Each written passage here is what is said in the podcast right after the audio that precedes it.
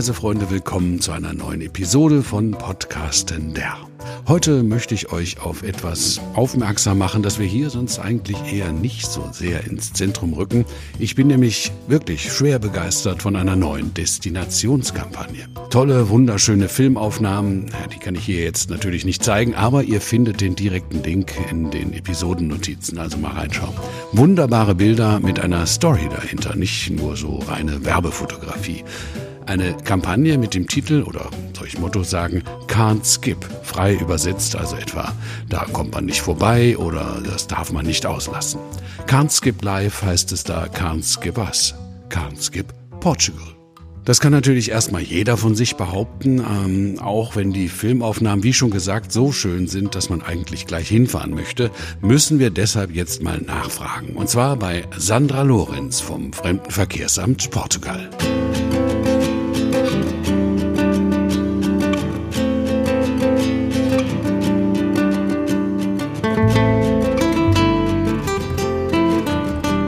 Sandra, das Leben rauscht vorbei, heißt es in einem beschreibenden Text zu eurer Kampagne. Die Zeit rinnt durch unsere Finger.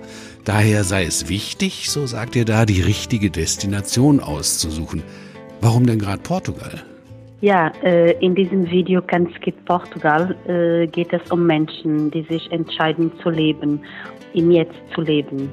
Und es ist eine ermutige Botschaft für eine globalisierte Welt, in der wir das Bedürfnis verspüren, auf eine menschliche Ebene zueinander zu kommen. Und Portugals wichtigste Kapital sind seine Menschen und die Art und Weise, wie sie jeden willkommen heißen, sodass dieses Video dieses Gefühl der Zugehörigkeit wieder spielt. Äh, Portugal bietet auf äh, einen kleinsten Raum eine sehr große Vielfalt an Erlebnissen, Aktivitäten und Landschaften. Und hinzu kommt ein ganzjähriges mildes Klima, äh, was bedeutet, dass sie alles genießen können, was das Land zu bieten hat. Und dieses Video wurde tatsächlich im Dezember gedreht, sodass ich wirklich erleben, wie es sich im Winter in Portugal anfühlt. Äh, es gibt in Portugal über 1800 Kilometer Küste mit Sandstränden, die Naturparks, Naturwege zum Wandern und Radfahren, über 200 Surfspots mit äh, Wellen. Äh, sie haben auch 17 UNESCO-Welterbstätten. Also Portugal hat so vieles zu bieten. Äh, und besonders erwähnenswert ist natürlich auch die abwechslungsreiche und frische portugiesische Küche und die qualitativ hochwertige Produkte, die im Land produziert werden, wie das Olivenöl und die natürlich die vielfältigen, großartigen Weine. Ihr baut eure Kampagne rund um drei Menschen, drei Charaktere mit vollkommen unterschiedlichen Ansprüchen und geheimen Wünschen, die aber dennoch äh, im Zielgebiet Portugal alle perfekt bedient werden können. Erzähl uns doch bitte mal etwas mehr zu diesen Charakteren, zu Jack, Chloe und Klaus. Ja, äh, die Kanzki Portugal-Kampagne ist um drei Charakteren herum aufgebaut, mit äh, denen wir uns alle identifizieren können. Äh, also Kanzki Freedom. Jack ist ein Mann, der glaubt, dass sein Leben ihm durch die Finger gleitet. Er fühlt sich erdrückt vom Alltag und seiner erfolgreichen Karriere. Er macht sich auf den Weg, um eine neue Welt zu entdecken, um sich in den Licht einer neuen Umgebung zu verlieren, sich zu lösen und wieder mit der Natur und sich selbst zu verbinden. Seine Reise führt ihn zu den Azoren, in den Alentejo und nach Madeira, wo er die Naturwunder Portugals entdeckt. Das Meer, die Wälder, Naturparks, die atemberaubenden Wege und wundervolle Landschaften. Dann haben wir die Canskip Inspiration. Chloe ist eine junge Frau, die es leid ist, uninspiriert durchs Leben zu gehen. Auf der Suche nach Freude, Begeisterung und Schönheit begibt sie sich in einen Ort, der sie verzaubert. Mit seiner Geschichte, mit alten Traditionen, im neuen Gewand, mit neuem Leben. Also ihre Reise führt sie nach Porto und Lissabon, wo sie die Städte entdeckt, das pulsiere Leben, den kreativen Tatendrang, alte und moderne Architektur und Kunst und ganz gibt New Beginnings. Klaus hat ein langes Leben hinter sich. aber er spürt, dass er etwas Wichtigstes verpasst hat, nämlich das Leben. Hier entdeckt er neue Talente, probiert neue Hobbys aus, probiert neue Aromen. Er weiß, dass es nie zu spät ist, sein Leben zu ändern. Seine Reise führt ihn in den Norden und die Mitte Portugals zu den Weinbergen des Douro-Tals, zu den großen Wellen von Nazaré und zu den traditionellen Dörfern in, im, im Inneren Portugals.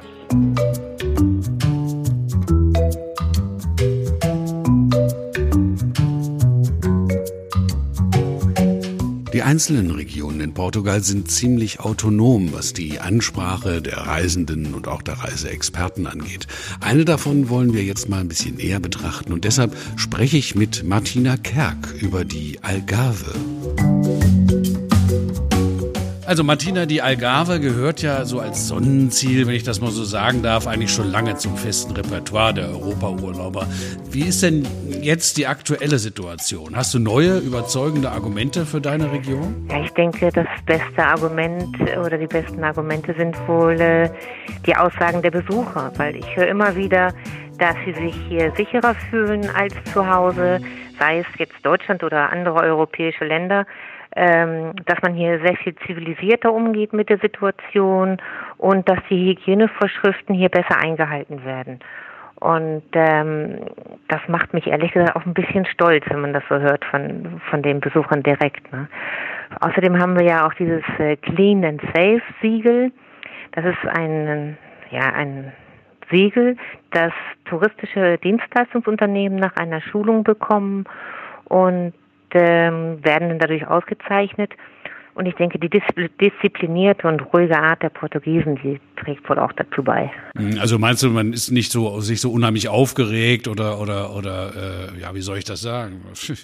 Naja, norm, ja, normalerweise sind ja die Südländer, das ist bekannt, so ja lebhaft und juhu und weißt du, was ich meine? Ja, so ja. und die Portugiesen sind ja eher etwas ruhiger, etwas distanzierter, freundlich, aber nicht so aufbrausend, sage ich mal so. Und ähm, man ist hier sehr, man, wie gesagt, man geht sehr diszipliniert mit dieser Situation um. Ich sehe es überall, die Mindestabstände werden eingehalten und Masken genauso, wie es vorgeschrieben ist, überall, wo geschlossene Räume und so weiter. Wird, da wird sich also wirklich sehr gut dran gehalten. Hm, das ist gut. Das ist gut und auch genau richtig so, aber lass uns mal weggehen von dieser Covid-19-Geschichte, äh, weil äh, da hat ja jeder mit zu kämpfen. Erzähl uns doch ein bisschen was von den, den Vorteilen der Algarve. Ja, die Vorteile. Die Vorteile, ich denke, das ist, liegt fast auf der Hand. Die Algarve-Region wir reden von 5400 Quadratmetern und rund 200 Kilometer Küste. Ja, da kann man sich erstmal super aus dem Weg gehen. Wir haben kleine romantische Buchten, kilometerlange Sandstrände mit ruhigem Wasser für Familien zum Beispiel. Oder die Strände an der schroffen, schroffen Westküste, die die idealen Surfbedingungen äh, bieten. Also bei uns, denke ich, findet jeder seinen Lieblingsstrand. Mhm. Äh, Strände, ich glaube, das, das, das weiß fast jeder, auch der, der noch nicht da war, dass es die an der Algarve gibt. Traumhafte, tolle Strände, aber du hast bestimmt noch ein paar andere Dinge für uns, ne? Also im naja, klar, wie, ja, die, die traumhaften Strände sind bekannt, ist, ist klar. Noch nicht so bekannt ist die Algarve als Wanderziel zum Beispiel, und das ist echt schade. Unsere Via Algarviana zum Beispiel ist ein 300 Kilometer langer Wanderweg, die man in gemütliche Tagesetappen teilen kann und der geht von der spanischen Grenze bis hin zum südwestlichsten Punkt Europas, dem Kap San Vicente oder Kap des Heiligen Vincent. Ich bin ja immer gerne in Küstennähe, weil ich hört man das vielleicht, ich bin Nordlicht. ähm, ich bin gern, ich bin gern in Küstennähe und die Wanderwege an der Costa Vicentina äh, finde ich besonders reizvoll. Da gibt es zum Beispiel den Fischerweg, der geht oben auf den Felsen entlang und das sind genau die Wege, die die Algarve-Bewohner schon immer benutzt haben, um an die Strände zu kommen. Zum, sei es zum Fischen oder zum Meeresfrüchte sammeln, aber wie gesagt, das sind nur zwei Beispiele. Richtig toll finde ich, dass, dass wir immer mehr Fahrradwege äh, bekommen, die die Küste entlang gehen. Da gibt es zum Beispiel die Ecovia. Mein Lieblingsstück ist ja in der, wie gesagt, Nordlicht, ich hab's gern flach, ne? Ähm, mein Lieblingsstück ist äh, in der Ostalgarve und führt durch die Salinen, wo man die Flamingos sehen kann. Das finde ich immer sehr schön. Also so richtige, echt, ja, echt sind sie natürlich, aber frei lebende Flamingos, ja? Ja, ja, ja, natürlich. Ja, ja, klar. Frei lebende Flamingos. Also wir so. haben jetzt hier keinen Zoo mit, Flam mit Flamingos drin, sondern nein, nein. Die leben da und die ernähren sich dort. Und ähm, finde es immer wieder schön. Das ist äh, ein Anblick, den ich jetzt eigentlich, ich bin fast über 30 Jahre schon hier, äh, eigentlich schon gewohnt sein müsste, aber ich finde es immer wieder schön. Ja, toll. Ne? Die haben ja fast manchmal so die gleiche Farbe wie dann in diesen Salzfeldern, wenn das Salz so rötlich wird. Das fand ich immer ganz schön. Auf Ibiza gibt's das auch. Da gibt's auch ein paar davon.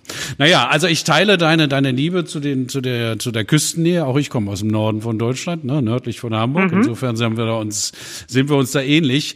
Ähm, äh, ich habe eure Website visitalgarve.pt äh, angeschaut und da gibt's so einen super Service, finde ich jedenfalls, den, den Online Travel Planner.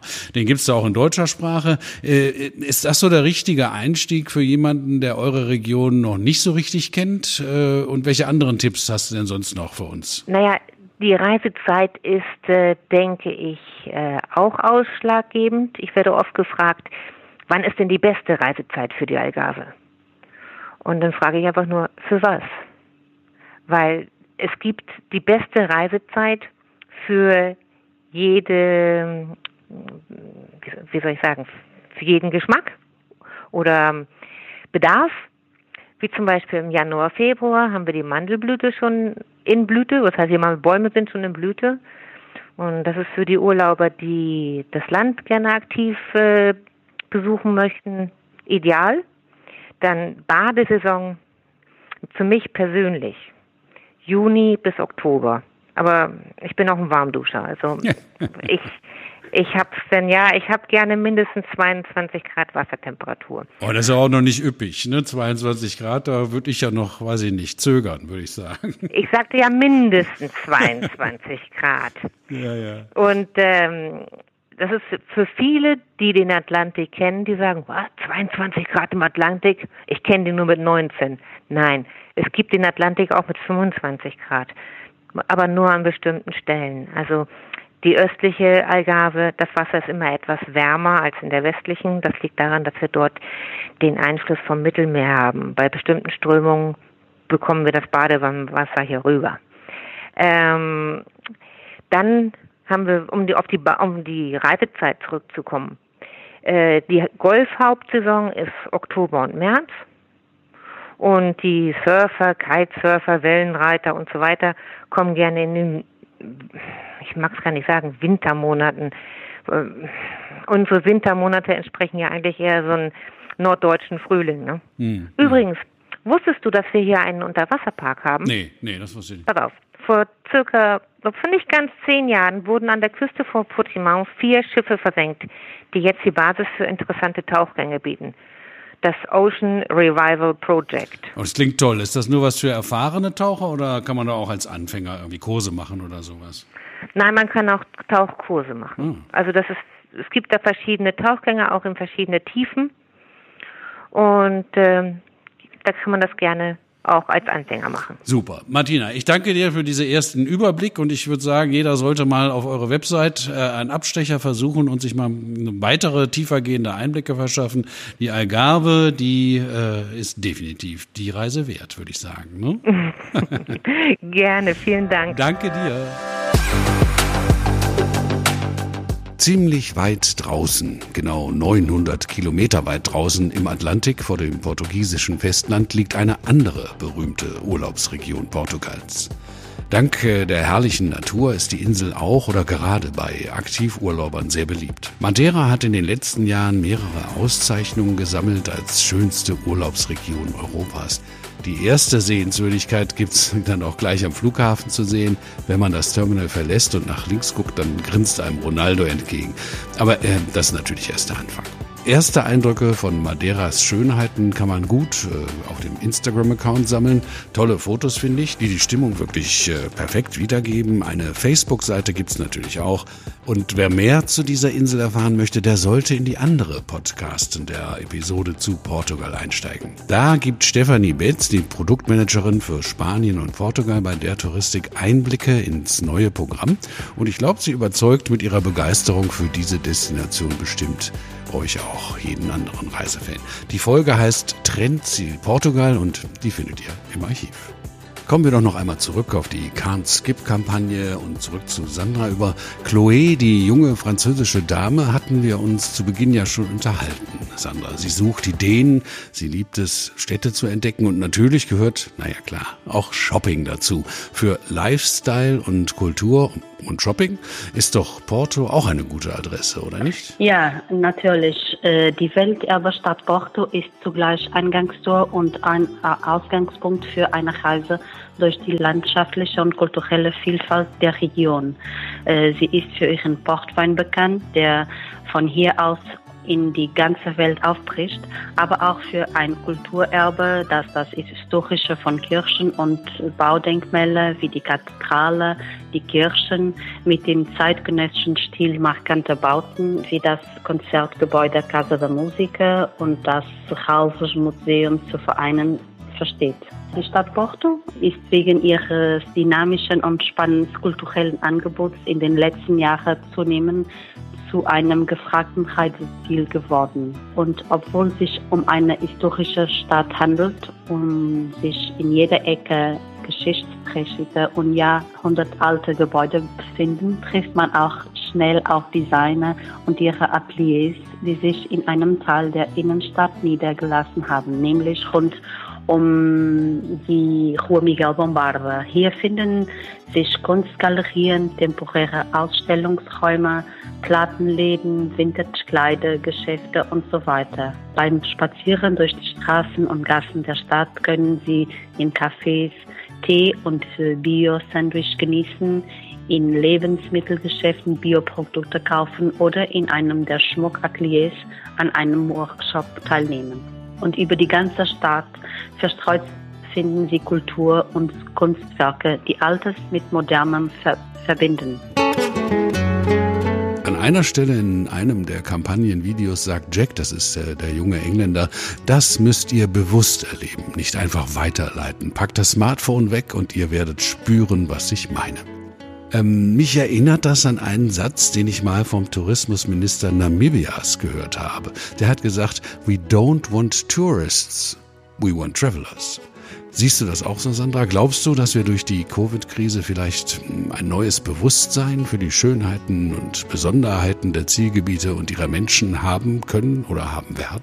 Äh, unser Ziel ist es, unseren Besuchern ein ganz besonderes Erlebnis zu bieten. Ob nun um Urlaub zu machen, um hier zu studieren, zu leben oder zu investieren.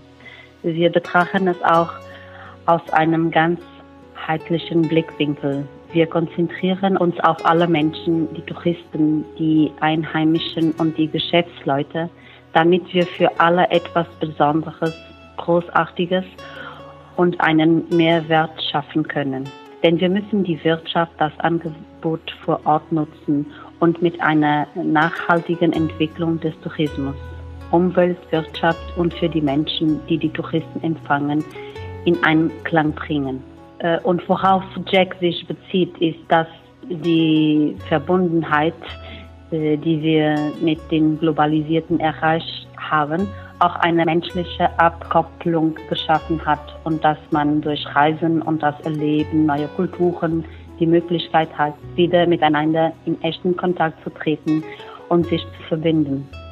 In gewisser Weise fordert Jack jeden dazu auf, ihnen zu halten und sich über seine Bedürfnisse klar zu werden, sich zu entscheiden, loszugehen und zu erforschen, zu träumen und zu wandeln. Äh, obwohl diese Botschaft immer noch nicht wahr ist, müsste sie während der Pandemie weiter äh, weiterentwickelt werden, da wir nicht reisen konnten. Und so wurde aus Ganz gibt Portugal, Ganz gibt Hope.